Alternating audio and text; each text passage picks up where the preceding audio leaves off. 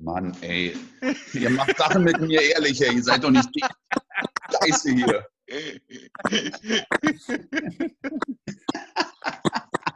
Schon lustig. Ein Quatsch. Sag mal, wo ist denn Moritz? Ist gutes Wetter oder? Bist du auf Mallorca oder wie? Ich bin auf meiner Terrasse. Sag mal, Detlef, sind die Friseure noch geschlossen oder wie? Ich bin ja ein bisschen neidisch. Also, dass, dass, dass der Kollege Müller überhaupt ein Friseurproblem hat. Bei mir macht es da keinen Unterschied. Ey.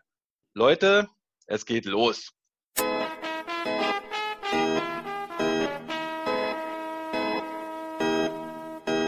Eisbär Live, die Internetradioshow.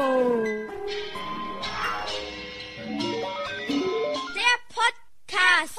Der Podcast. Einen wunderschönen guten Tag, guten Abend, guten Morgen, meinetwegen auch gute Nacht. Hier ist Eisbären Live, der Podcast. Und zwar heute ein besonderer Podcast, ein Spezialpodcast, wenn ihr so wollt. Denn es geht heute um die Meisterjahre. Ihr habt vielleicht mitbekommen, die Eisbären Berlin feiern gerade ein digitales Erinnerungsfestival an die zehn tollen Tage der sieben Meisterschaften im April. Innerhalb von nämlich zehn Tagen zwischen dem 15. und 24. April gewannen die Eisbären vor dem entsprechenden Jahren, nämlich ihre sieben Meistertitel.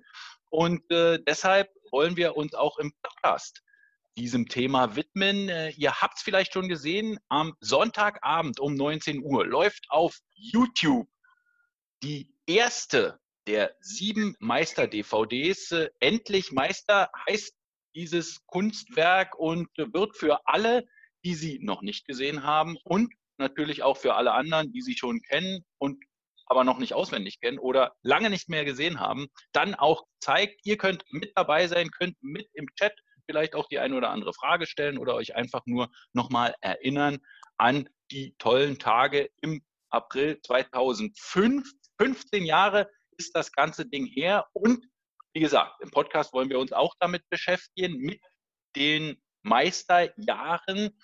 Weil wir morgen Abend diesen Film zeigen, haben wir prominente Gesprächspartner heute im Podcast. Mal keine Akteure auf dem Eis, sondern Leute, die neben dem Eis dabei waren. Und äh, ich würde euch jetzt gleich mal, schön, dass ihr erstmal schon da seid, äh, nacheinander kurz ein bisschen vorstellen. Denn vielleicht kennt der eine oder andere Hörer, die eine oder andere Hörerin euch nicht ganz so gut. Fangen wir an mit unserem größten Stargast im heutigen Podcast, denn er hat sogar einen eigenen Wikipedia-Eintrag.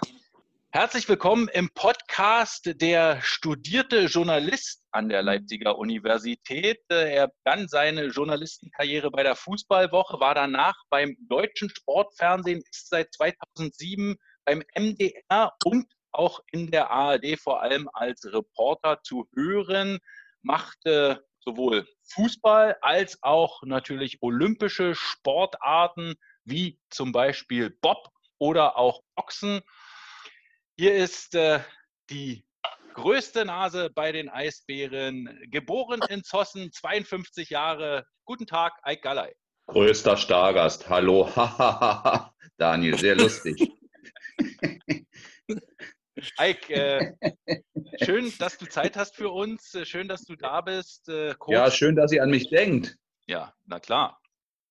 Wir müssen kurz in diesen Zeiten natürlich fragen, wie geht's dir? Bist du gesund? Äh, ist alles in Ordnung? Mir geht's gut. Äh, ich werde lieber schon durch durch Corona infiziert und mit Antiviren ausgestattet. Aber soweit ist es noch nicht. Und äh, ja, hoffe, dass es für alle gut ausgeht. Das ist schön. Wir haben als äh, zweiten Gast und äh, ihr werdet äh, natürlich sagen, äh, es hätte keinen besseren Gast in dieser Sendung geben können. Vielleicht werdet ihr es auch erst hinterher feststellen, aber äh, natürlich äh, äh, könnte das äh, durchaus passieren. Ähm, er war Eisbären-Pressesprecher bis 2007, ist äh, jetzt äh, Vice President Communications bei der Anschütz Entertainment Group und ist uns aus Schöneberg zugeschaltet. Hier ist der Chefanalytiker der Eisbären Live Radio Show. Hallo Moritz Brandt. Hallo Daniel. Schöne Grüße aus Schöneberg, aus dem sonnigen Schöneberg. Mo, äh, wie geht's dir? Konntest du dich schon mit dem Homeoffice anfreunden?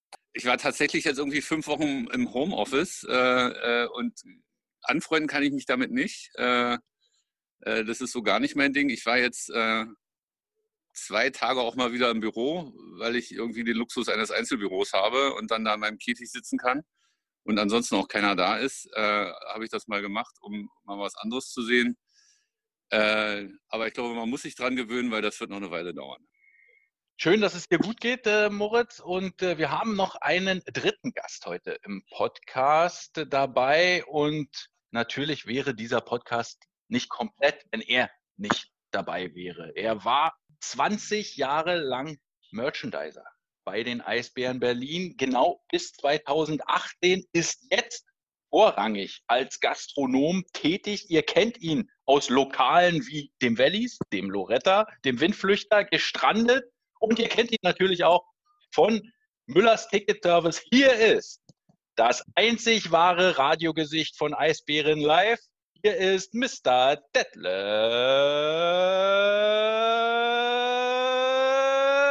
Müller. Ja, schönen guten Morgen in die weite Welt.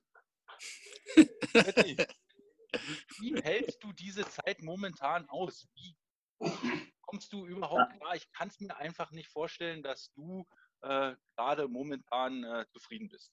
Ja, also erstmal jetzt äh, gesundheitlich äh, meiner Familie und äh, auch meiner Person äh, ganz gut, gesundheitlich. muss natürlich immer so ein bisschen auf meine Mutter aufpassen. Mit 86 Jahren möchte sie natürlich unbedingt weiter die Tombola machen. Deswegen müssen wir sie alle so ein bisschen schützen. Aber ansonsten hoffe ich, dass ich irgendwann aus diesem Film aufwache. ja, weil momentan ist alles schrecklich. Wie für alle bestimmt. Du sagst es, es ist äh, ganz schön äh, eine verrückte Zeit momentan. Ähm, der Science-Fiction-Film will irgendwie nicht zu Ende gehen. Also passt mal auf, Leute. Wir haben die Sendung so ein bisschen in drei Teile gegliedert. Äh, ich würde erstmal so ein bisschen über die DVD äh, sprechen, äh, wie ja die Idee entstanden ist, dass wir überhaupt hier ein bisschen.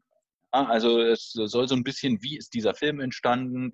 Ähm, da soll Ike natürlich vor allem erzählen, aber der Film wäre ja auch nicht möglich gewesen, wenn ihr da nicht mit unterstützt hättet, äh, an der einen oder anderen Stelle gesagt hättet, ja, das machen wir. Zum Beispiel äh, Detlef auch als Merchandiser äh, zum Beispiel dann auch gesagt hätte, okay, die wollen wir auch verkaufen. Und deshalb äh, seid ihr unablässig auch dabei. Äh, auch die, die äh, jetzt nicht direkt mit dem Schnitt oder der Kameraführung äh, bei der DVD zu tun hatten. Danach soll es ein kleines Quiz geben, wirklich nur drei leichte Fragen ähm, und äh, Moritz wird die wahrscheinlich im Alleingang beantworten. Und dann äh, würde ich gerne noch äh, so ein paar Lieblingsmomente aus den äh, Meisterschaften von euch wissen. Vielleicht äh, fallen da spontan Sachen ein. Nur ungefähr, wie die Sendung gestrickt sein wird. Und äh, deshalb wollen wir ja gleich auch mal anfangen. Ike, ähm, kurz, kurz zu dir persönlich. Ähm, du hast äh, unheimlich viel mit Sport zu tun, bist aber auch privat äh, schon ziemlich lange Eishockey-Fan gewesen, bevor die Geschichte mit der DVD kam. Wie bist du zu den Eisbären? Wie bist du äh, in den Wellblechpalast gekommen? Zum ersten Mal im Wellblechpalast war ich durch meine Eltern. Die wollten nämlich, dass ich unbedingt Schlittschuh laufen lerne. Und damals gab es äh, offene Stunden. Äh, wir reden jetzt über die 70er Jahre. Und werde ich nie vergessen, gibt es auch leider noch ein Foto von, wie ich so ein äh, Gittergestell rumrutsche, sechs oder sieben Jahre alt. Um mich herum dreijährige Mädchen, die sechsfache Rittberger gesprungen sind es war furchtbar und hochnotpeinlich und ich kratzte darum und konnte nicht auf diesem Eis stehen, bin ständig zusammengebrochen. Es war grausam. Mein erster Auftritt im Valley. Okay. Werde ich nicht vergessen, war, war furchtbar. Aber damit war natürlich auch gleich eine Liebe zu der Location letztlich gesetzt. Äh, und äh, mein Vater, der Sportjournalist war damals beim Neuen Deutschland, hat mich äh, zu einem Spiel mitgenommen. War natürlich die kleinste Liga der Welt, Dynamo gegen Dynamo, Berlin gegen Weißwasser. Damals vor 500, 300 Zuschauern, also Wellblechpalast war bei weitem nicht ausverkauft, so wie später zu DL-Zeiten. Und äh, da sah ich dann zum ersten Mal äh, mein erstes Eishockeyspiel live und fortan war ich infiziert. Das war dann äh, Mitte der 80er? Ja, Mitte der 80er. Kann ich mich nicht mehr genau daran erinnern. Äh, geht ja dann so ein bisschen ineinander über. Äh, ich habe, sag mal, drei, vier Spiele damals gesehen äh, zwischen den beiden Dynamo-Mannschaften, äh, bevor es dann in den 90er Jahren dann im Prinzip so richtig begann. Und in den 90er Jahren hast du dann, äh, bist du dann einfach hingefahren, hast dir eine Karte gekauft und dich in den Stehblock gestellt. Genau. Also ich kann mich noch sehr, sehr genau logischerweise erinnern. Man musste relativ früh da sein, um überhaupt einen ordentlichen Platz zu bekommen. Äh, und wenn es richtig voll war, dann musste man im Stehblock in der zweiten Reihe stehen. Also war ja im Prinzip so Platz, dass man quasi hintereinander stehen konnte. Ähm, und dann stand ich da halt und hatte Glück, bin 1,90 Meter groß. Selbst aus Reihe 2 heraus hatte ich immer noch relativ gute Sicht auf den Torwart, der dann vor uns stand und relativ gern noch beschimpft wurde. Gibt es ein Spiel, an das du dich äh, als Fan noch äh, aus der Fanzeit äh, besonders erinnern kannst? Ja, also die erste, die, die erste Finalserie gegen Mannheim, damals noch verloren, da kann ich mich natürlich sehr gut daran erinnern. Es gab ja dann ein Spiel in dieser Finalserie, dass die Eisbären, obwohl schon hinten liegen, relativ spektakulär gewannen. Und äh, also die Eruption, der Moment, diese Freude, die Dichte im Wellblechpalast, äh, gigantisch. Werde ich nie vergessen. Ja, du meinst, in den Drittelpausen dann hinten rumlaufen, irgendwie zum Bier kommen. Ich meine, da war ja ein Wahnsinnsgedränge aus heutiger Sicht, äh, wenn der TÜV da käme und irgend so eine Sache abnehmen sollte. So eine Halle wäre ja also die Halle hätte heute wahrscheinlich 2000 äh, erlaubte Zuschauer. Damals war ja die Kapazität, glaube ich, 4, 5. Und ich schätze aber zu Spitzenspielen, Moritz wird das besser wissen, waren bestimmt sechs oder sieben dann da drin. Ja, ich glaube, das Spiel, äh, was du gerade ansprichst, ist äh, das Final, das zweite Finalheimspiel äh, gegen die Adler Mannheim äh, 1998 äh, in der genau. Äh, Finalserie gewesen, äh, dass die Eisbären 8 zu 7 gewonnen haben. Genau. Ähm, wo äh, wirklich wahrscheinlich der absolute, tatsächliche Zuschauerrekord aufgestellt wurde. keiner weiß es so genau. Ähm, wir haben letztens auf Twitter mal so ein bisschen rumgefragt. da kamen auch äh, viele, viele Antworten von Leuten, äh, die zwischen 6.000 und 8.000 Menschen alles für möglich hielten, was da irgendwie drin war. Äh, ich glaube, da wird es, es keine war, Es war so knackeng, dass man im Prinzip, es war so knackeng und voll, dass man nicht mehr aus dem Block rauskam in der, in der dritten Pause. Also hat ewig gedauert, wieder alles so zusammenzuschieben. Und, ja, und vor allem äh, haben alle auf den Treppen gesessen und überhaupt. Also egal. Ähm, Gab es einen Lieblingsspieler äh, in der Zeit für dich? Naja, nee, kann man so nicht sagen. Also mein erster Lieblingsspieler war dann Sven Felski. So ein Erweckungserlebnis für mich dann dazu war die Weltmeisterschaft 1983. Damals gab es ein Spiel in der Dortmunder Westfalenhalle zwischen der BRD und der DDR. Endete 4 zu 3 dieses Spiel. Werde ich nicht vergessen. Kurz, also Westfalenhalle auch ausverkauft. Spiel wurde live übertragen im DDR und äh, damaligen Westfernsehen. Und wir führten und irgendwann gab es ein Tor. Ich glaube, Ende zweites Drittel, da war die Sirene schon zu hören und der Puck war noch nicht drin. Und für mich war klar, Tor darf nicht zählen, aber die Euphorie war dann da so groß, dass die Schiedsrichter dieses Tor gegeben haben. Die DDR hat am Ende 3 zu 4 verloren und aus der Zeit, sagen wir mal, sind diese Namen Roland Peters, Dieter Frenzel, Harald Kuhnke, Rainer Paczynski, die standen damals, glaube ich, auf dem Eis und äh, das waren sozusagen die ersten Eishockeynamen, mit denen ich in Kontakt kam. Okay, wie passt das jetzt mit Sven Felski zusammen?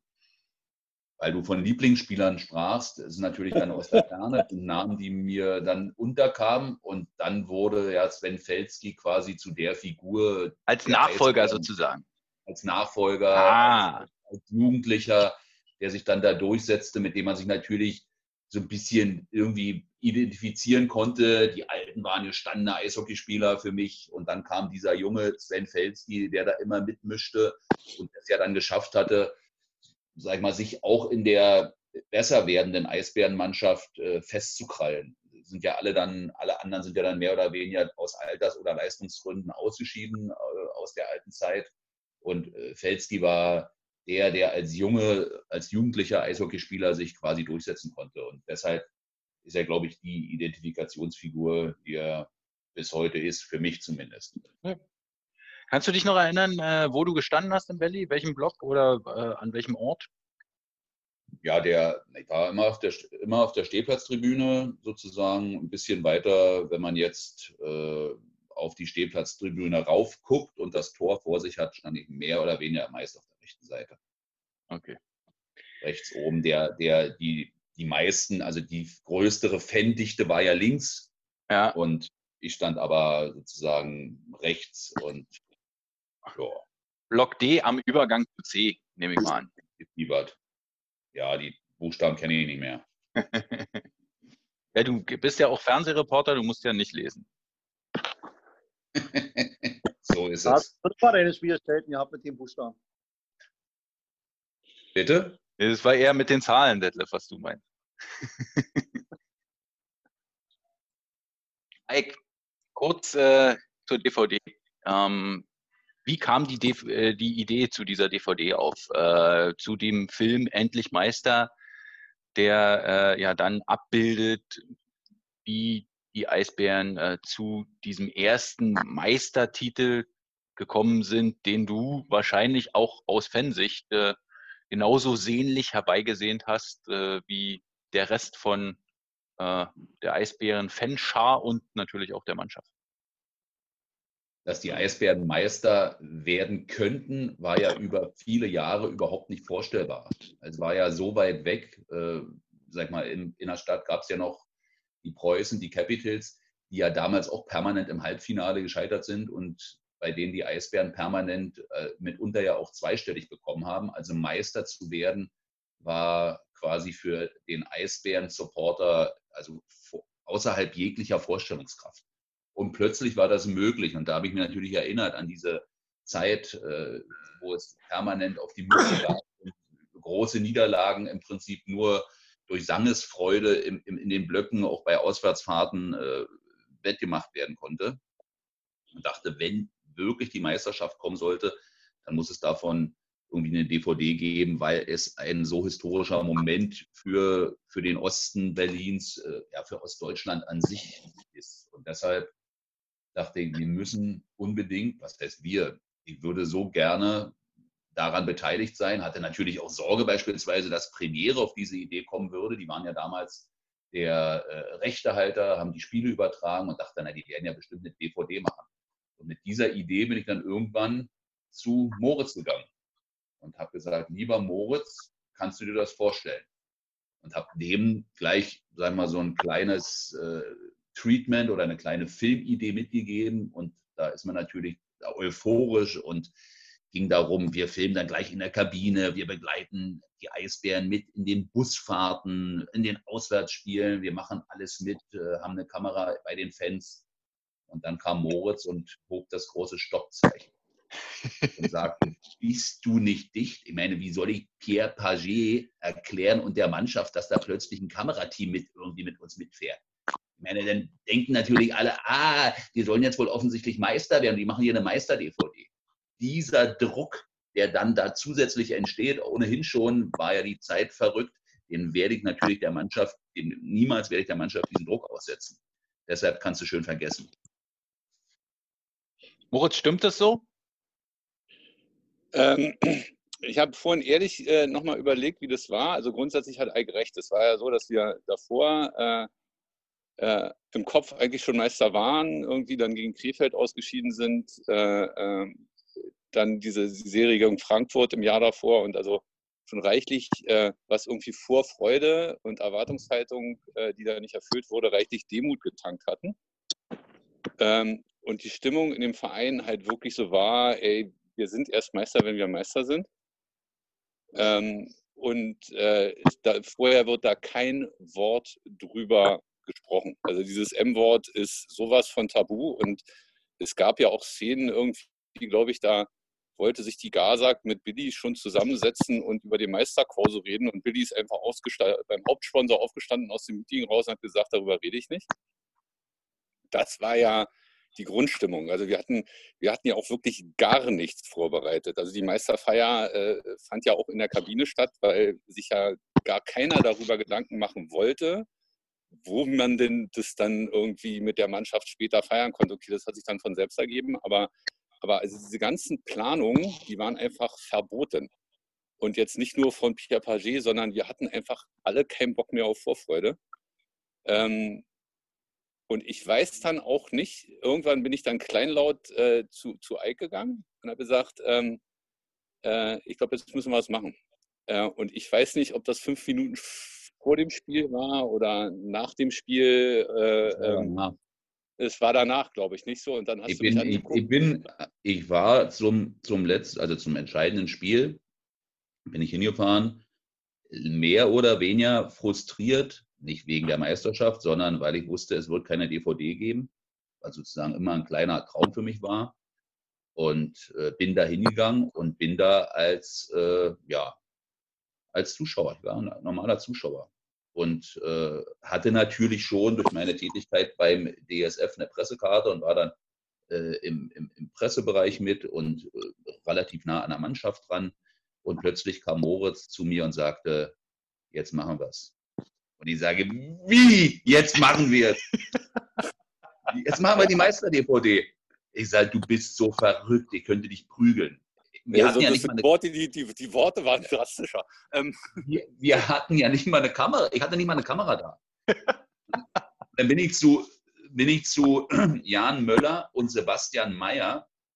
Die haben damals, da hatten wir eine Kooperation als DSF für TV Berlin gearbeitet und die hatten eine Kamera im Stadion. Und da bin ich direkt zu denen hin und sage, Kinders, ihr müsst alles drehen. Dem Kameramann gebrieft, bitte nimm alles mit, dass wir irgendwelche Bilder haben. Alles bloß nicht ausmachen. Und dann ist der, wollte eigentlich schon gehen und ist dann sozusagen in die Kabine noch mit. Und äh, diese Bilder sind dann da äh, alle entstanden und äh, war ja eine total unfassbare Atmosphäre in dieser Kabine, die ja genau. von Menschen und, äh, und, und strömenden ja, Getränken Wahnsinn. Ja, also da war ja dann quasi jeder drin am Ende? Ja, zu ähm, Anfang ja nicht. Du standst ja immer als Türwächter davor, da, davor und hast gesagt, hier du nicht, du nicht, du nicht. Und erst als du weg warst, sind dann alle rein. Also erstens wehre ich, wehre ich mich jetzt gegen dieses Bild eines Verhinderers, was hier gezeichnet wird. Maximaler ähm, Verhinderer.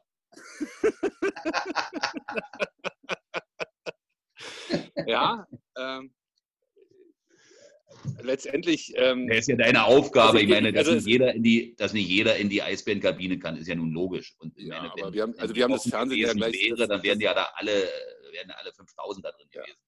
Genau. Da waren ja dann auch viele Fans am Ende. Also je länger der Abend ging, war dann war die Tür noch offen und jeder ging da mehr so mehr oder weniger durch. Ähm, ähm, es ist richtig, also diese DVD war extrem aus der Hüfte geschossen. Äh, und dafür muss ich ehrlich sagen, ist sie immer noch einer meiner Lieblings-TVDs, was natürlich damit zusammenhing, dass halt diese Meisterschaft, also äh, zumindest die emotionalste war äh, äh, von allen sieben, weil dieses, dieses endlich Meister das natürlich aus, ausdrückt, dass dieser, also der ganze Club, die ganzen Fans, alle Leute, die da irgendwie mit zusammenhingen, äh, ich glaube, Sven Felski, Hartmut Nickel, allen voran, also diese, diese Last, dieses, oh mein Gott, äh, äh, endlich haben wir es mal geschafft. Ähm, das war das, das, das überschreibende Thema. Also es ist ja auch so, wenn man das so zurückblickend sieht, ähm, ähm, da hat ja der geniale Marc Hindelang das auch schon in Spiel 1 irgendwie äh, nach Spiel 1 sehr gut zusammengefasst, als, als er meinte, äh, äh, quasi die Eisbären sind jetzt bereit, sie sind nicht mehr die Zauderer, die Hadra, sondern sie können auch ein schlechtes erstes Drittel überstehen und groß zurückkommen. Und ähm, genauso ist es dann ja passiert. Also ich glaube, äh, Spiel 2 ist immer noch das beste Auswärtsspiel, was die Eisbären gespielt haben.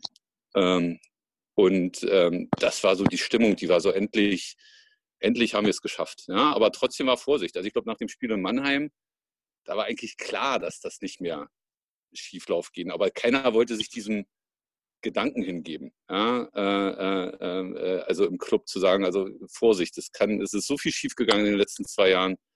Ähm, ähm, wir sind jetzt vorsichtig. Und daher war die DVD dann auch erst nach Spielende freigegeben. Wie alles andere auch.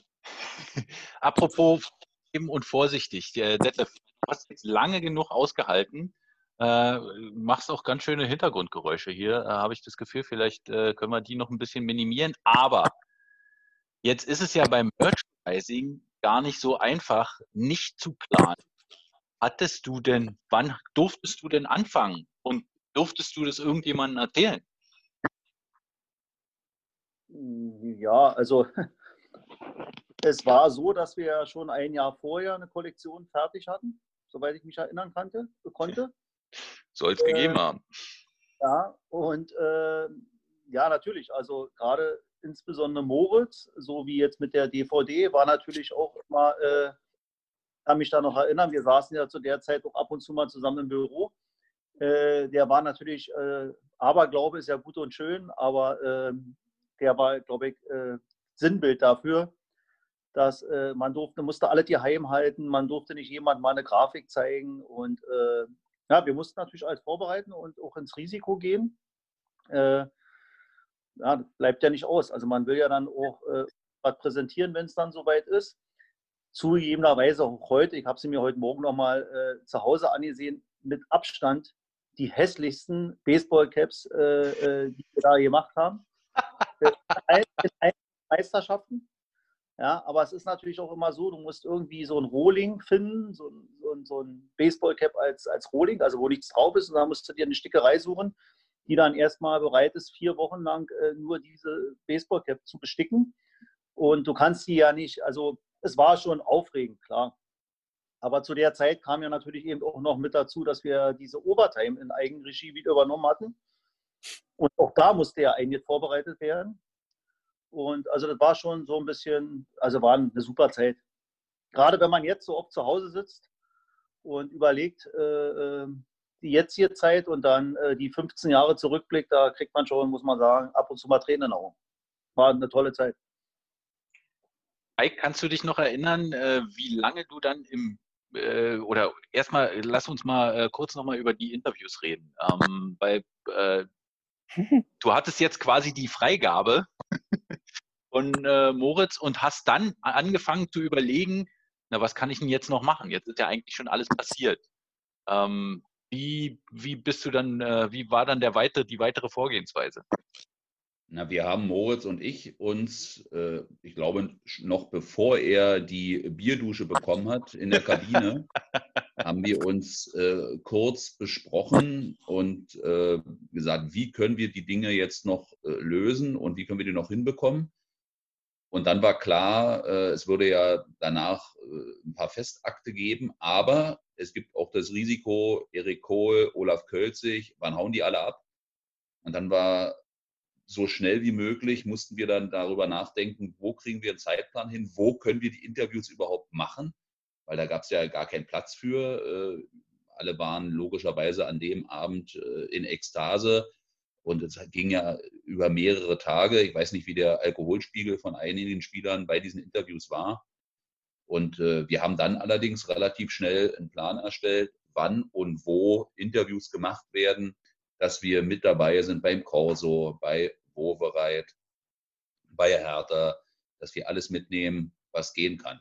Und das äh, wurde dann sofort umgesetzt. Und der Kameramann, der das gemacht hat, Steven Enderlein, der war sofort bereit, alles mitzutragen. Und dann haben wir die nächsten drei Tage, wenn man so will, rund um die Uhr die Eisbären verfolgt und überall versucht, wo sie waren, Interviews zu machen. Beispielsweise äh, die ersten, glaube ich, sind dann beim Gazak-Empfang entstanden. Da hat uns die Gazak damals am Tiergarten noch äh, einen Raum zur Verfügung gestellt und da konnten wir dann dort beginnen. Aber nicht jeder war überall dabei und äh, die Zeit war natürlich auch einfach viel zu knapp. Normalerweise sitzen man sich ja dann hin in aller Ruhe, macht eine halbe Stunde Interview. Das ging ja alles nicht, sondern wir mussten im Prinzip richtig radikal schnell durchziehen. Und es gab ja auch keine wirkliche gedankliche Vorbereitung, sodass man die ganzen Szenen, die jetzt äh, bei Premiere zu sehen waren, dass man die alle ganz genau da hatte, wie dann bei späteren Meister-DVDs, da konnte man natürlich völlig anders rangehen. Und das war das nächste Problem. Wir wussten ja beispielsweise auch nicht, ist die Rechte von Premiere überhaupt? Können wir Mark Hindelang oder Michael Leopold, ja, die, die die Finalserie kommentiert haben, können wir die überhaupt so zeigen? Können wir die, äh, die Audiospuren benutzen? Es standen ja plötzlich viele Fragen, die zu klären waren. Aber Moritz hat dann natürlich logischerweise äh, voll mitgezogen und war voll mit dabei. Warst du eigentlich, Daniel, warst du schon da? Ich war auch dabei, ja. Eben. Du doch auch. Ich war auch dabei. Äh, Nochmal kurz äh, bei euch, äh, da war es äh, keine Frage, dass äh, die Meister-DVD ein guter äh, Fanartikel wäre, oder? Also, ich überlege die ganze Zeit, aber äh, ich muss mich jetzt dabei gerade erwischen, dass ich die schon angefangen habe zu verkaufen, wo offensichtlich Moritz und Erik äh, äh noch darüber gesprochen haben. Oder Eik, Entschuldigung, Eik. Äh, deswegen, also wir haben die, also die, die Fans haben ja schon in der Nacht in der Overtime gefragt, äh, äh, Erinnerungen an dieser, an, diesen, an dieser Serie, an diese Saison ob man da irgendwie natürlich äh, darüber hinaus noch äh, eine DVD macht. Und äh, also ich hatte schon immer relativ oben im Fanshop bei, in der Overtime schon, also ich wundere mich, dass wir keine Anzahlung genommen haben, aber wir haben die schon offensiv gleich am nächsten Tag verkauft, ohne jetzt diese Hintergründe alle zu wissen, was Ike und Moritz gerade so ein bisschen beschreibt. Äh, ja. Auf der anderen Seite, wenn jetzt natürlich Ike sagt, dass äh, so ein Tag- und Nachtarbeitet war, das ist dann natürlich auch eine kleine äh, Begründung, warum die so teuer war im Einkauf. Ich habe mir den mal angesehen. Ike, da hast du ganz schön dran. Also, das ist eine so unfassbare Drückerkolonne, diese ganze Abteilung Detlef Müller. Was der aus den Menschen rauspresst, Detlef, Respekt, wirklich toll. Äh, apropos Drückerkolonne, ich kann mich auch noch daran erinnern, es war, ich, ich muss zugeben, die Erinnerung verwischt ja natürlich und bei welchen DVDs jetzt es wie vorwärts ging, keine Ahnung. Äh, es war aber immer so, dass äh, wir ziemlich gedrückt haben, Ike, wann ist denn die DVD endlich fertig? Also wir waren immer zu spät. Zu genau. Spät, auch bei dieser Meister-DVD. Äh, das hat natürlich mit, mit, dem, mit den handelnden Personen, also dann auch mit mir zu tun. Also im ersten Fall muss man natürlich sagen, dass man ja dafür überhaupt eine Struktur schaffen muss. Wir brauchten ja ein Presswerk. Also du musst ja erstmal die ganzen Bilder äh, haben, die haben wir dann gesammelt in den ersten drei Tagen logischerweise und dann sitzt du vor einem Riesenhaufen, damals waren das Digibeta-Bänder und äh, gehst dann mehr oder weniger an den Schnitt. Dann muss dieser Cutter natürlich dann äh, bereit sein, also dauert im Prinzip eine Woche, so eine mindestens das zusammenzufahren. Dann geht es aber auch um Layout. Dann muss natürlich eine Grafik dahinterher sein. Da braucht man, äh, dann muss die DVD technisch oder dieses Material technisch bearbeitet werden, sodass ein erster DVD-Rolling überhaupt entsteht. Und das war natürlich von mir irgendwie eine Illusion, aber wir machen eine DVD. Aber was dann hinterher an technischen Abläufen alles dazu kam, war für mich überhaupt nicht absehbar. Plötzlich musste irgendwo ein Presswerk her und äh, dann war Frank Knöller, der das technisch irgendwann zu mir sagt, du, ich habe da in Suhl ein Presswerk, da könnten wir mal fragen. So, und dann sind wir nach Suhl zur CDA und haben mit denen dann äh, besprochen, jo, wir machen es. Detlef hatte in der ersten Marge 3000 DVDs bestellt. Und dann rief ich dann an, wie viel sind denn 3000 DVDs? Wie können wir, denn, können wir die denn abholen? Wir haben hier nur ein kleines Auto. Und da sagten die, die dann ganz andere Margen gewöhnt waren damals, ja, 3000 DVD, die 3000 DVDs ist überhaupt gar kein Problem, kommt hierher, könnt da locker in, in, so, in, so, ein kleines Auto einpacken. Der Mensch dachte natürlich, wir reden hier über irgendeinen Transporter. Sind wir da also mit unserem privaten Auto runter, zwei Leute, und standen dann da und dachten, okay, 3000 DVDs sind irgendwie zehn Kisten oder so. Und dann schob der die Palette raus, wird nie vergessen, mit dem Gabelstapler. Und wir standen da und sagten, so, wo sind denn jetzt die DVDs? Und dann sagt der, wo ist denn euer Auto? Und dann, hier, und er sagt, wie? Ich meine, ihr wollt doch jetzt die DVDs mitnehmen, ja, aber du hast doch gesagt, äh, wir kriegen die alle weg mit einem kleinen Auto. Und dann dachte der, also wenn wir, wenn wir nicht vorbezahlt hätten, der hätte uns die DVDs nicht gegeben, weil der dachte, was sind das hier für Typen, die hier irgendwie ankommen. Dann haben wir die, die Palette ausgepackt und haben die ganzen Kartons im Prinzip irgendwie quer und so reingestellt und äh, also Beifahrersitz nach vorn und dann Rückfahrt war also richtig, richtig eng sind dann zu Detlef und haben die DVDs abgeliefert. Endlich.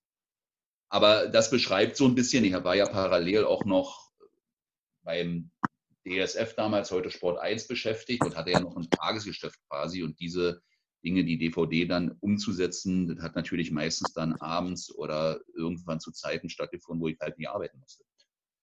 Und Aber wann es war, kannst du dich nicht mehr erinnern, ob es jetzt äh, Juni, Juli, August oder September war? Nee, nee, nee, also Herbst. Okay. Herbst. Also, ja, also ich glaube, bei der ersten, bei der ersten DVD äh, reden wir darüber, dass Detlef Sätze sprach wie, willst du mir jetzt auch noch das Weihnachtsgeschäft kaputt machen?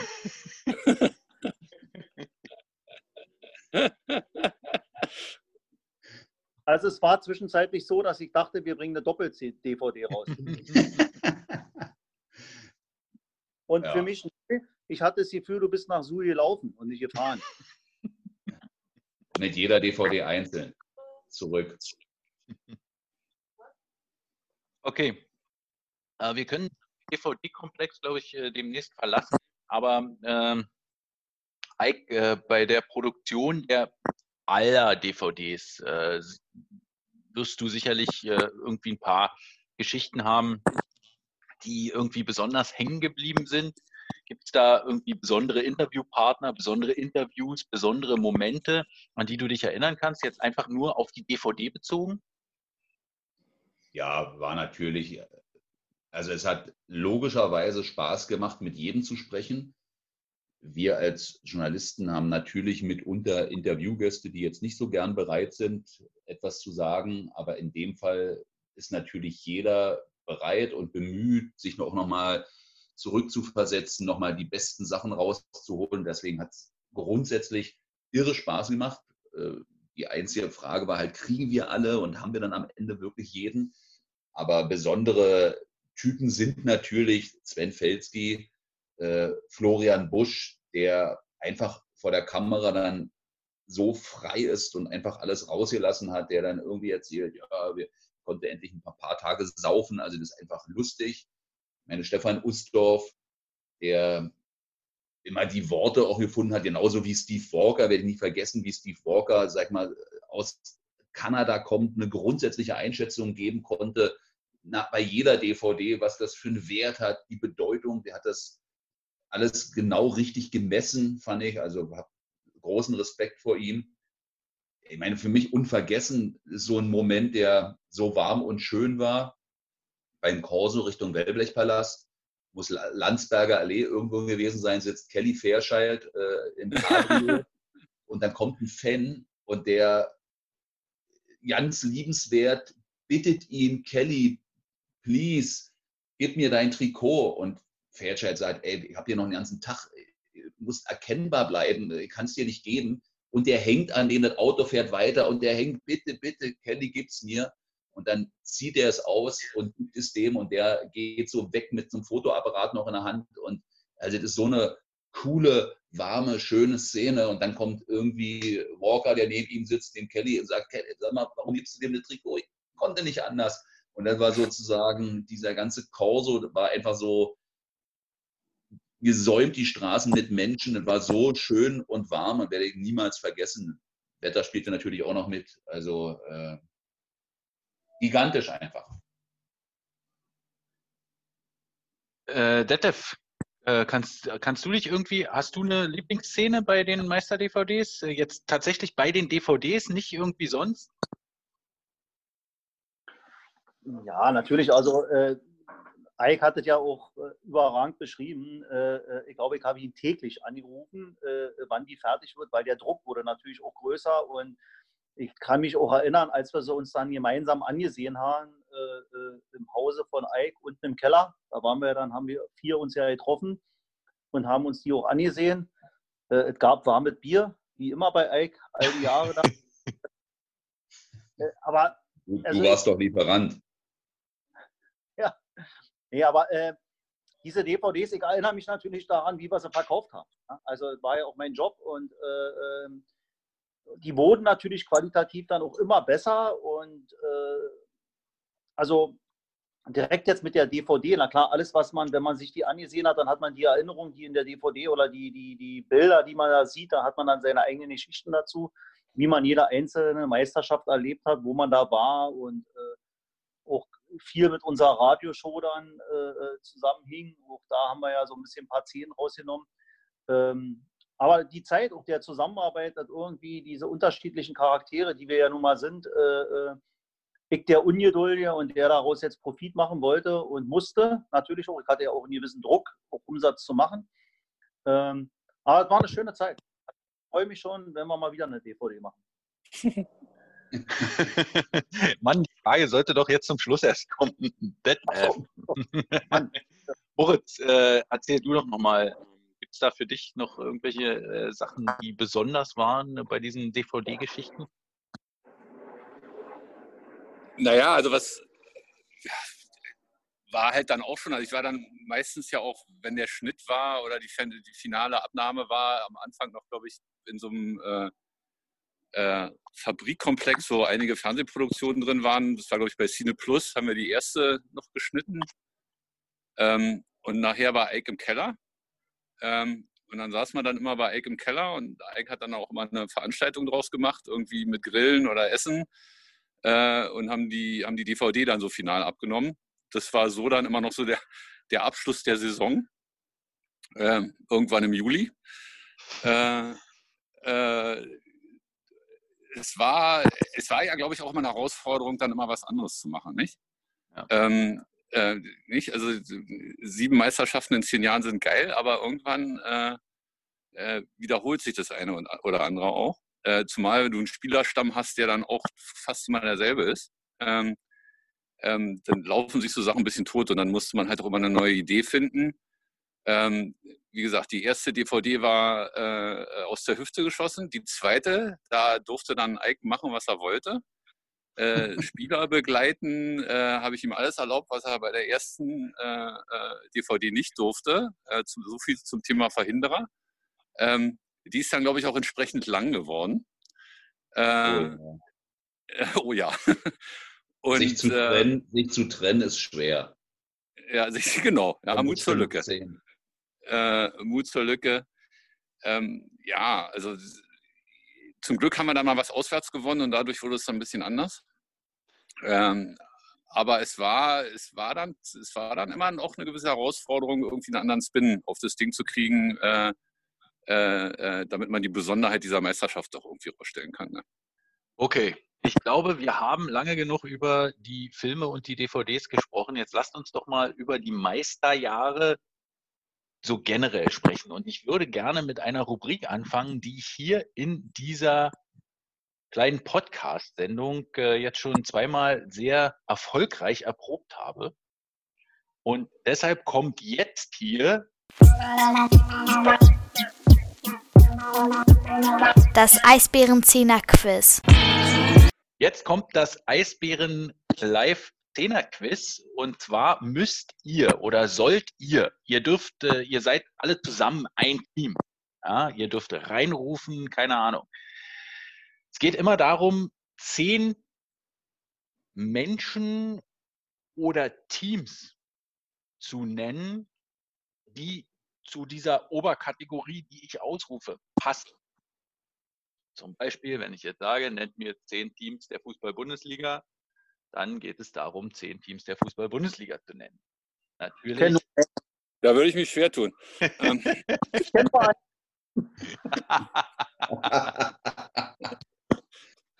Stadtmeister. Okay. Verbindung ist so schlecht. Natürlich geht es nicht um die Fußball-Bundesliga und es geht auch nicht generell ums Eishockey und äh, die Eisbären, sondern es geht vor allem um die Meisterjahre. Ja? Und äh, deshalb ist die erste Kategorie, die hier kommt, äh, und wie gesagt, schmeißt einfach die Namen rein, ich zähle mit und dann äh, werden wir mal gucken, ob ihr es schafft. Zehn müsst ihr nennen. Nennt bitte zehn Eisbären-Torhüter aus den Meisterjahren. Olaf Kölzig. Ja. Oliver Jonas. Pöpperle. Ähm, Zivzer. Zehn Torhüter, zehn. Ja, Junossov. Stefan Nitzin. ja. Ähm, Mach doch mal eine Pause. Sepp natürlich. Ähm, wir sind bei Elving hat auch eine gewonnen. Ja, Äh, acht. Äh, Jetzt schwer. äh, ich habe einen vor Augen, da fällt mir der Name nicht ein. Ähm, Alexander Jung. Nee, war Nee. nicht dabei. wer Der war ist beim dabei? Gegner. Äh, äh, äh, Juri Zivzer. Den, hatten, den hatten wir schon. Entschuldigung.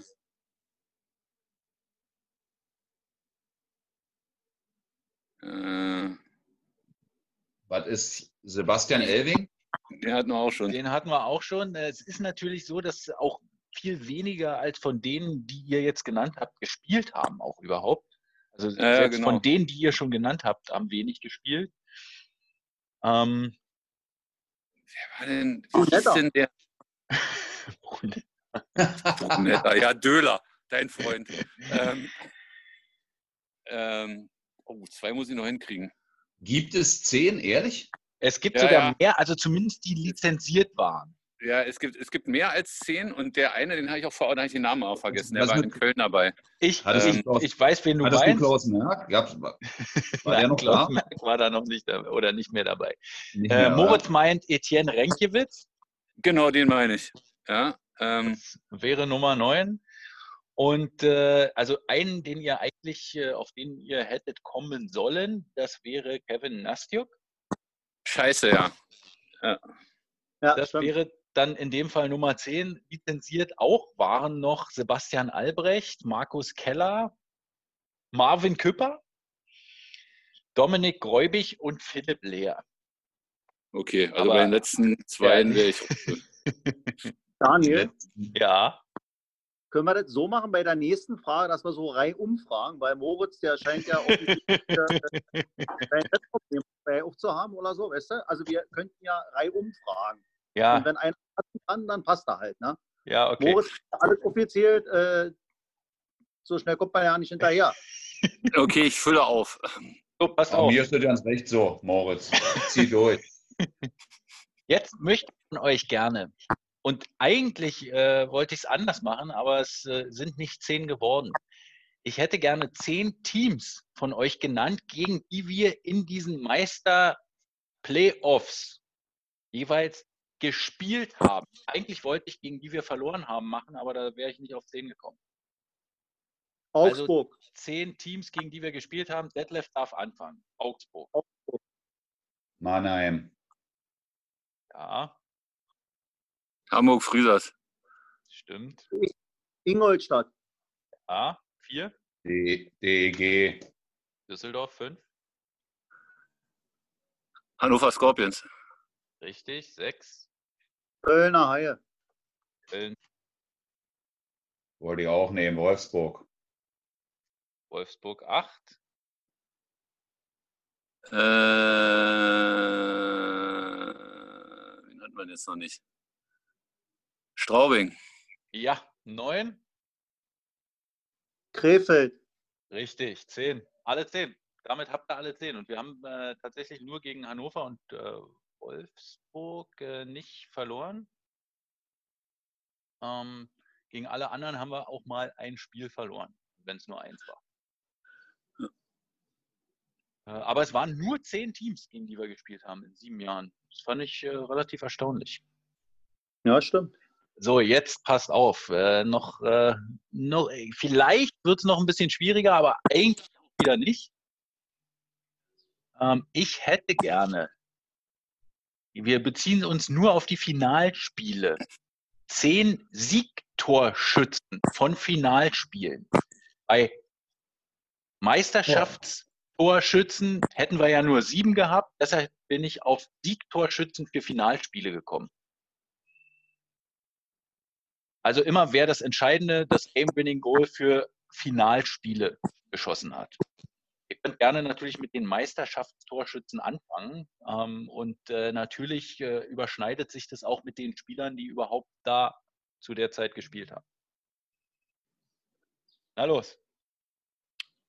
Wer Na? Walker. Na, Walker hat ja, glaube ich, alleine drei.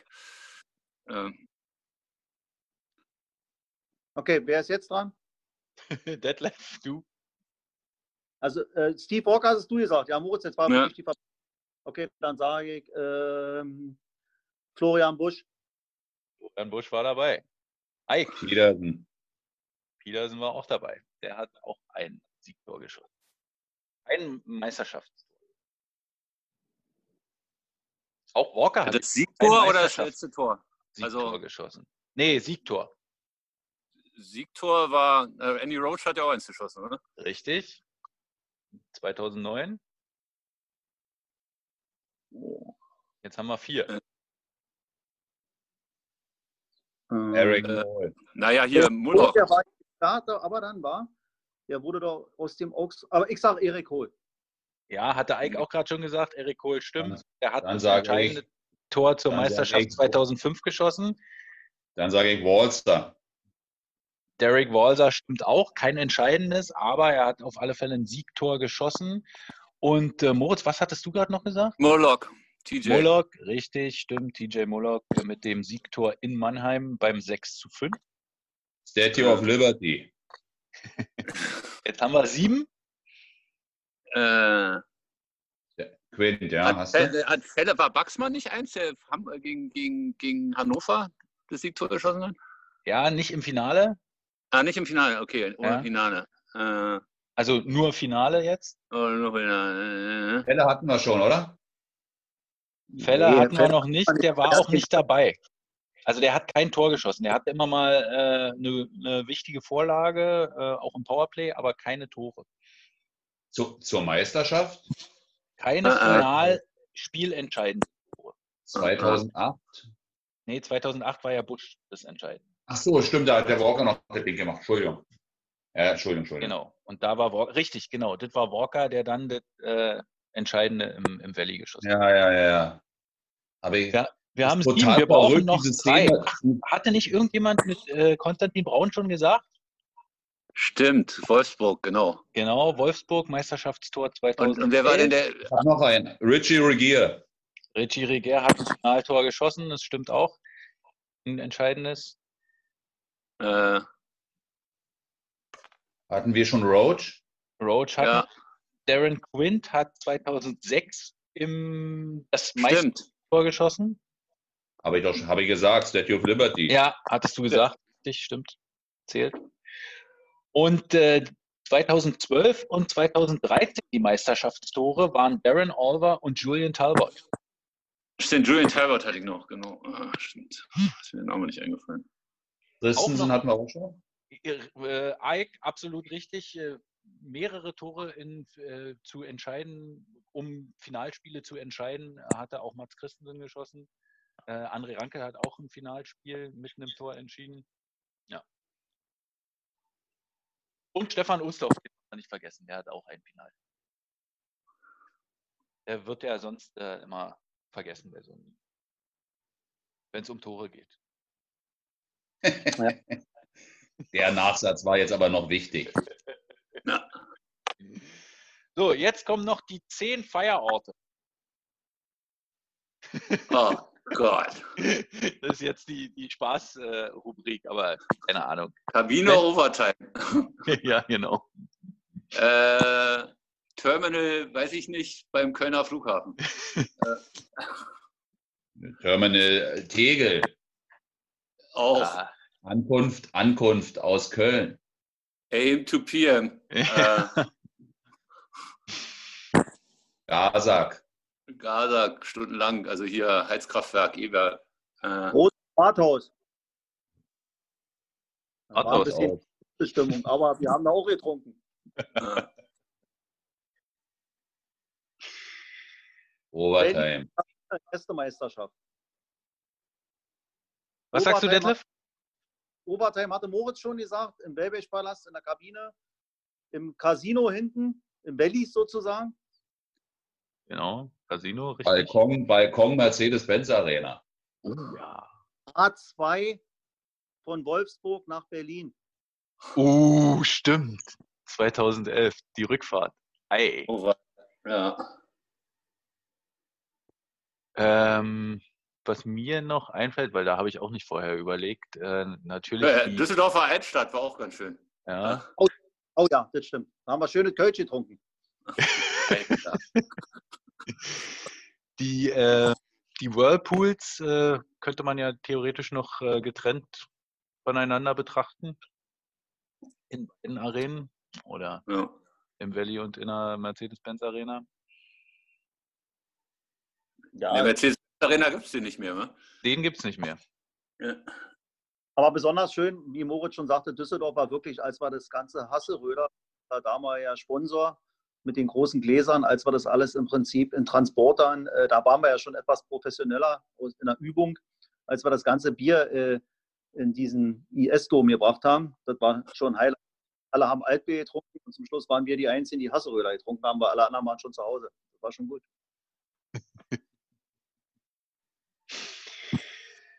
Okay. So, jetzt hätte ich gerne jetzt nochmal einzelne Geschichten. Und zwar, ähm, Ike hat gerade schon angefangen, äh, aber ich würde ihn gerne trotzdem nochmal nach äh, einem Lieblingsspieler in der Meisterzeit fragen und warum. Und gerne nochmal eine Lobeshymne über Sven Feldke hören.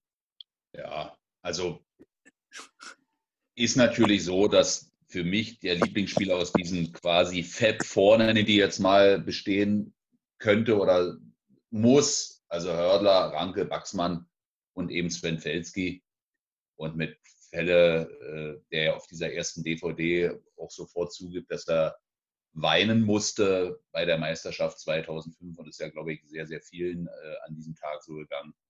Verbindet mich ja bis heute, wir arbeiten ja auch teilweise bei Magenta TV noch zusammen, verbindet mich halt äh, die dickste Bande und deshalb ist er mein Eisbären-Lieblingsspieler. Moritz? Ähm, naja, klar, Steve Walker. Äh, einfach, also glaube ich, der, also für mich mit der beste Spieler, der jeweils, jemals in der DL gespielt hat. Äh, Punkt pro Spiel, äh, absoluter Leader. Ähm, für mich auch immer noch äh, der Trade irgendwie, der die Eisbären äh, in eine andere Richtung gegeben hat. Und das war ja knapp damals. Ähm, äh, Ja, leicht. Leicht knapp. Fünf Tore in drei Finalspielen und dann nicht MVP werden, ist auch immer noch irgendwie das grö- größte Kopfschütteln, äh, äh, was ich so äh, für mich durchziehen musste. Ähm, insofern aber äh, einfach der beste Spielerpunkt. Äh. Detlef, bist du Ja. noch da? Ich bin noch da und äh, wie gesagt, also ich hätte zwei, aber äh, ich muss mich Sag für ruhig eine zwei. Also einmal äh, Erik Kohl, der dann eben halt nicht ganz so lange da war. Deswegen würde ich gerne zwei nehmen wollen. Aber mit Erik Kohl, das war einfach äh, die Qualität, die da, die dieser und die Professionalität, die dieser Spieler mitgebracht hat. Und äh, an dieser Augsburg-Serie mit diesem Scheck und alles äh, drum und dran. Und äh, nach diesen Meisterschaften weiß ich noch, dass ich nach Turin gefahren bin äh, äh, mit Trikots von den Eisbären und ihn da äh, bei Olympia gesucht habe, als er ja für Team USA gespielt hat. Und dann haben wir da im Prinzip noch vor dem zweiten Drittel in so einem Vorrundenspiel hat er noch Trikots unterschrieben und ich weiß ja auch gar nicht, wie ich da hingekommen bin, überhaupt in diese Mixation, aber Na, wie immer. er hat die ganzen Spiele in Turin hat er Eisbären-Trikots unterschrieben und die Nachfrage war so riesig.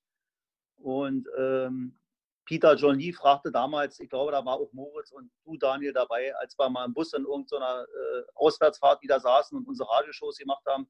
Und er meinte, er könnte noch einen Spieler holen und ob ich mich daran irgendwie beteiligen könnte und äh, vom Merchandising von der Abteilung. Und wir hatten ja alle unsere Budgets. Und äh, ich würde mindestens 100 Trikots von dem Spieler verkaufen. Das war ja Erik Kohler mit gemeint. Und ja, das hat so ein bisschen das Persönliche geprägt. Und der andere Spieler äh, war natürlich oder ist äh, äh, Florian Busch.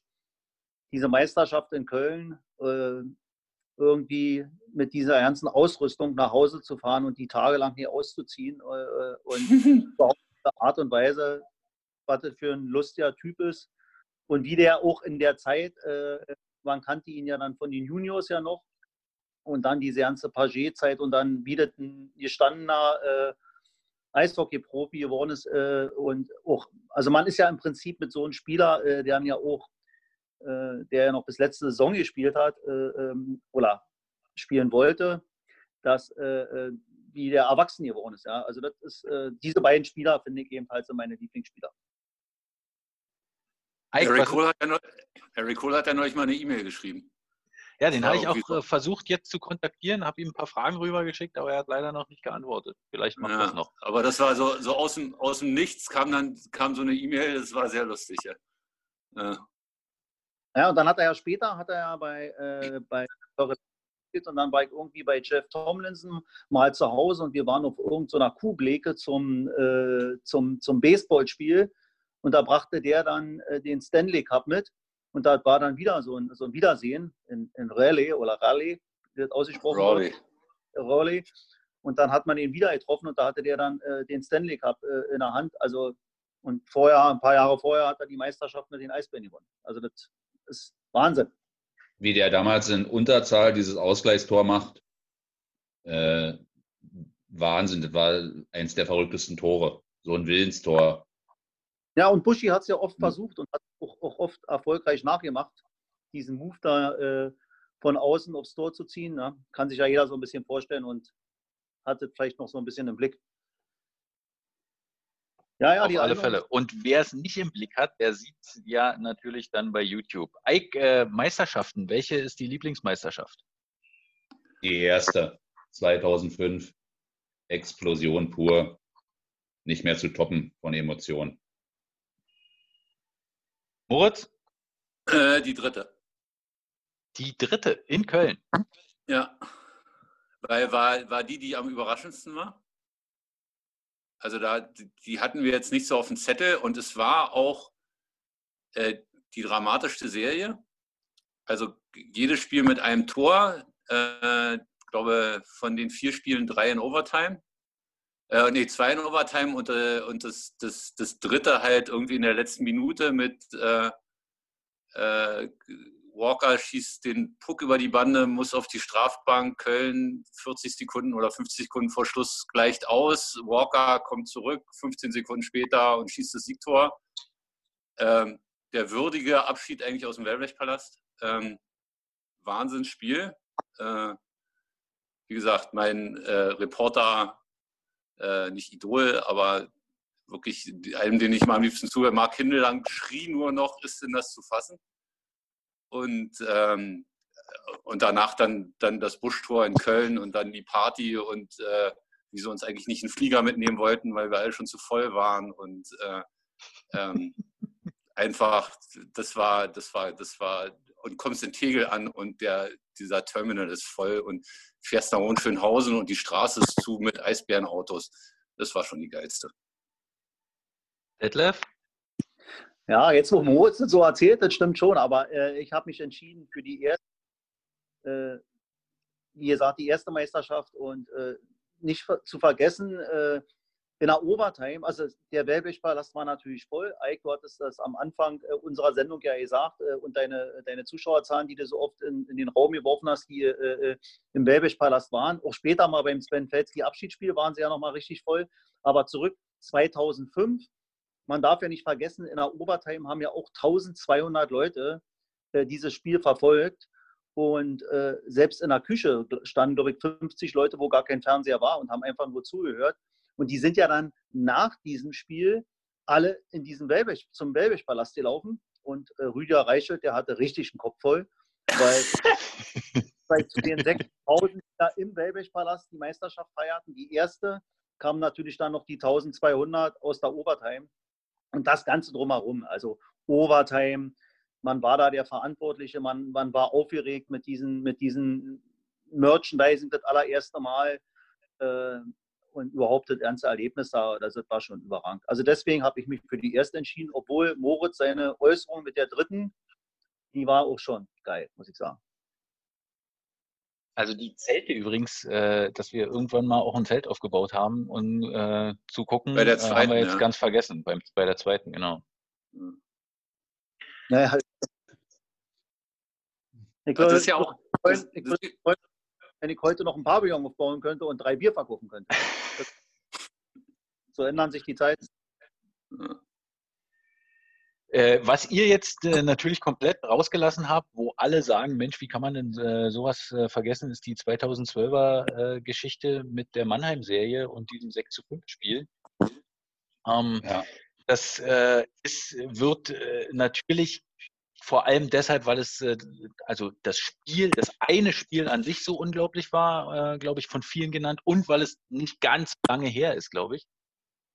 Ähm, das äh, muss man ja auf alle Fälle auch noch in dem Fall erwähnen, äh, dass ihr da durchaus auch dabei wart und äh, nicht, nicht vergessen. Aber äh, ich finde es gut, dass wir auch mal ein paar andere äh, Meinungen hier da haben. Gibt es denn, äh, Eik, hast du einen Lieblingsmoment bei diesen Meisterschaften? Jetzt, wie gesagt, nicht drauf bezogen auf die DVDs oder so, sondern einfach nur, was du da erlebt hast, woran du dich noch lange, lange erinnern wirst und erinnern kannst jetzt?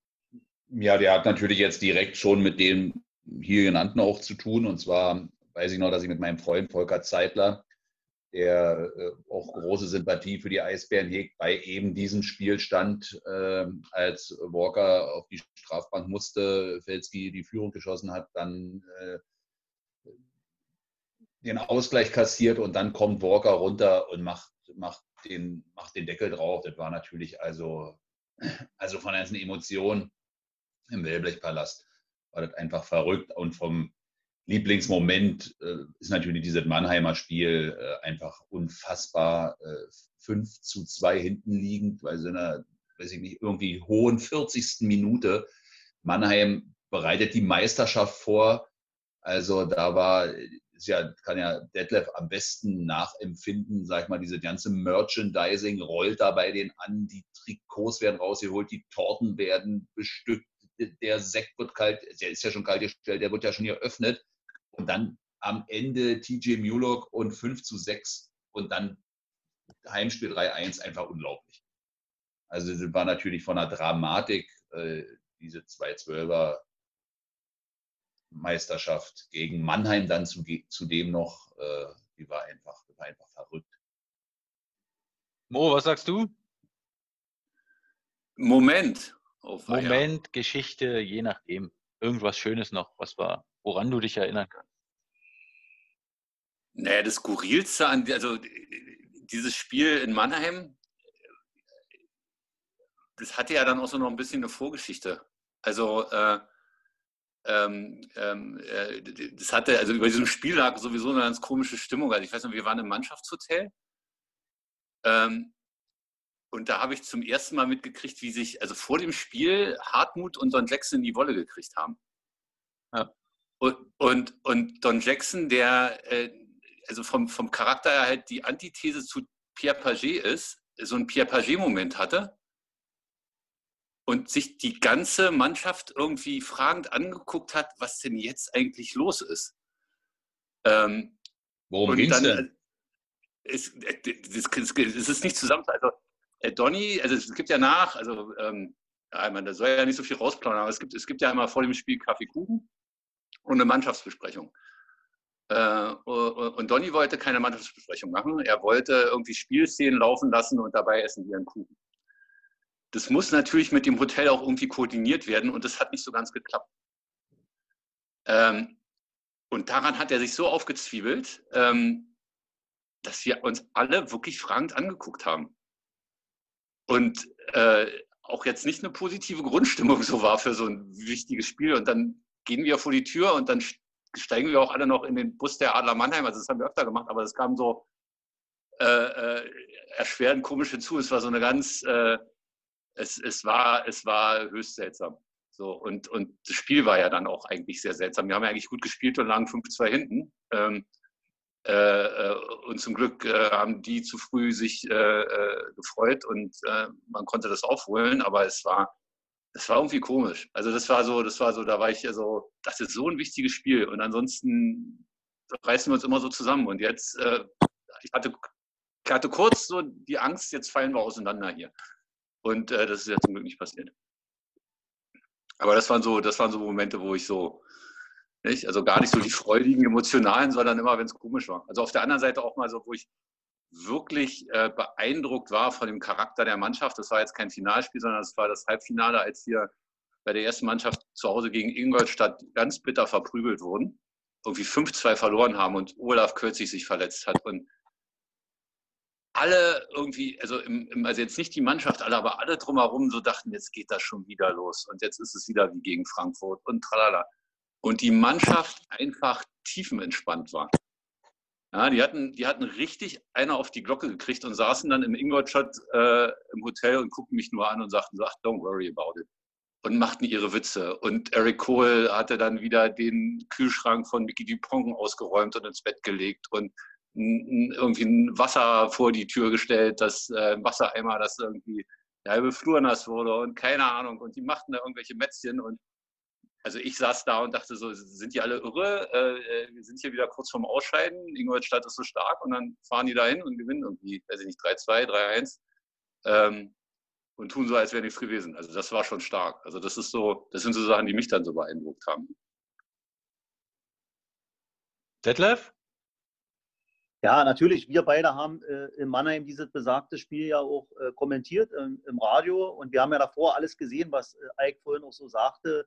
Äh, wir haben die Mädels da gesehen, die diese Medaillen da äh, relativ nah äh, überall schon an unserer Bank da auch immer alles ausgelegt hatten, die ganzen Meistervorbereitungen, die wir ja selber immer getroffen haben, hatten die natürlich auch alles. Aber dafür wurde ja schon viel erzählt. Mein schönstes Erlebnis war halt in Augsburg als wir 2005, als ich so richtig in der Mannschaft aufgenommen wurde. Und man soll ja nicht so viel erzählen, aber nur ganz kurz. Also äh, in Augsburg war ein ganz komisches Spiel im Viertelfinale. Wir lagen ganz weit hinten, ich glaube 5-1 sogar, äh, und haben das Spiel dann letztendlich auch 6-5 ähm, verloren, glaube ich, ja. Äh, im Viertelfinale. Und ähm, ja, also Augsburg machte alles irgendwie, äh, um das Spiel über die Zeit zu retten. Und ich stand neben äh, Peter John Lee und der zeigte mir dann, dass die Uhr äh, nicht angehalten äh, wird. Äh, immer wenn wir ein Tor geschossen hatten, also lief die Uhr so ein bisschen weiter. Das ist jetzt kein Vorwurf, aber der Zeitnehmer war bestimmt auch aufgeregt. Also er schickte mich rüber zum Zeitnehmer und dann habe ich mich damit hingestellt mit meiner Eisbären äh, Merchandising-Jacke als Offizieller sozusagen. Und habe dann versucht, den Zeitnehmer immer daran zu erinnern, auch äh, die Zeit zu stoppen. Und ja, die Aufregung war eben relativ groß. Und Pierre Paget, damals Trainer, äh, bin dann zur Kabine gegangen nach dem Spiel. Alle waren frustriert, dass, äh, dass wir verloren hatten. Und habe dann zu Pierre gesagt, äh, die Uhr hat er nicht angehalten. Und dann hat er mich da äh, beschimpft. Und zu Recht natürlich beschimpft. Ähm, jetzt ihn ja nicht interessiert und dass die Mannschaft daran schuld ist, dass wir das Spiel verloren haben. Und ich meinte ihn immer wieder erklären zu müssen, dass der Kampf in Augsburg der Schuldige ist. Na, jedenfalls hat er mich dann beschimpft und dann kam am nächsten Tag am Flughafen Steve Walker zu mir und meinte, ich gehöre jetzt zum Team. Und wir hatten dann tatsächlich Vornamen. Das war, irgendwie war das natürlich prägend. Zum Schluss haben wir natürlich, als wir die Meisterschaft dann gewonnen haben, haben wir uns ja dann nur wieder im Arm gelegen und hatten viel Spaß. Aber das war schon irgendwie was Besonderes. Du kannst dich bestimmt daran erinnern. Wir alle. Wir, wir können uns alle daran erinnern, vor allem natürlich an den Spitznamen. Den, wir ja, den werden wir jetzt natürlich nicht wiederholen. Nein, natürlich nicht. Ja, super. Dann äh, würde ich mal sagen, haben wir ziemlich, so ziemlich alles äh, zusammengefasst, was man bei diesem Thema zusammenfassen kann. Ähm, Ike, gibt es noch irgendwas, was du noch sagen möchtest? Nee, möchte sagen, dass es mir Spaß gemacht hat mit euch, wenn es jetzt hier Schlussworte sein sollen. Ja. Und ich hoffe, dass es von wem auch immer weitere DVDs geben wird. Aber du würdest auch bereitstehen. Ja, na selbstverständlich. Das ist ja, ist ja logisch. Die Frage ist, die ich mir natürlich jetzt inzwischen immer stelle, kann Detlef besser beantworten, wie man heute überhaupt eine DVD produzieren würde. Denn ganz ehrlich, ich habe mir die versucht irgendwie anzugucken und habe im ganzen Haus hier keinen DVD-Player mehr gefunden. Der an meinem Rechner ist kaputt. Es ist echt krass. Und DVDs, werden heute DVDs noch verkauft, Detlef? Nee, aber nach der Sendung wieder. Naja. Ja, ich glaube, die erste ist vergriffen. Ja, die Ja, wer erste hat ist- eigentlich die Originalbänder? Muss, kann man das nochmal, also. Liegen die noch bei dir, Alk? Nee. Nee. Wie, nee. nee, die Originalbänder sind, weiß nicht, wo die sind. Muss ich mal gucken. Ich habe hier unten noch, ich muss auf Suche gehen. Bin mir nicht sicher. Also ich weiß, dass es im Online-Shop bei, bei der Firma Sportkultur, da gibt es auf alle Fälle ähm, noch von den späteren Jahren. Das, das weiß ich. Aber die erste, Daniel, da hast du vollkommen recht, die ist, die ist vergriffen. Aber wir haben doch auch mal Heimspiel, das war ja ein Video. Ne? Heimspiel ist jetzt, hat natürlich nichts jetzt mit den äh, Meister-DVDs zu tun, Entschuldigung. Aber ich bin ja dafür bekannt, öfter mal abzuweichen, äh, Moritz. Ähm, die die äh, Heimspiel, der Film, den gab es ja auf, eine, auf ein Video damals. Und das hat ja, wurde dann auf eine DVD gepresst. Ja, und was ist jetzt das nächste? Auf den Stick oder wie? Oder was? Ja, man guckt es online. Es muss einfach nur in Streaming-Portale. Ich glaube, äh, anders ist es nicht. Äh, und vielleicht äh, kriegt man es noch hin, dass man das dann hinter eine Bezahlschranke macht. Aber ich glaube, viel mehr ist schwierig. Also ich glaube, die Münchner haben auch eine DVD mal gemacht, äh, jetzt zuletzt. Aber ob die da wirklich viel von verkaufen noch, keine Ahnung. Na, wer soll denn die kaufen? Entschuldigung. Ja, okay, das ist jetzt noch ein schwieriger Fall bei denen. Okay, äh, ich denke, wir sind durch. Äh, vielen Dank, dass ihr mit dabei wart. Das ist ja doch ein bisschen länger geworden als geplant, äh, aber ist ja auch eine lange Zeit, die wir da umfasst haben, von äh, 2005 bis 2013. Und wenn es noch Fragen gibt äh, von den Hörerinnen und Hörern, äh, die bis zu Ende tatsächlich auch durchgehalten haben, dann äh, schickt uns doch eine E-Mail an presse.eisbären mit ae.de, presse.eisbären.de. Da beantworten wir alle Fragen und äh, können natürlich auch Kommentare zu diesem Podcast hier entgegennehmen. Und ansonsten wünsche ich euch ein schönes Wochenende und äh, ich hoffe, wir sehen uns bald mal wieder beim Eishockey. Ja, Das war das Schönste. das wäre das Schönste, ja. das wäre das Schönste, äh, wenn wir uns mal wieder beim Eishockey sehen würden. Und dann könnten wir wegen meiner auch uns die DVD nochmal angucken und essen schönes Wetter. Alles klar. Dann äh, vielen Dank, dass ihr mit dabei gewesen seid äh, und vielen Dank, dass ihr zugehört habt, vor allem liebe Hörerinnen und Hörer. Daraba, Lehitra. Eisbär Live, die Internetradioshow. Der Podcast. Der Podcast.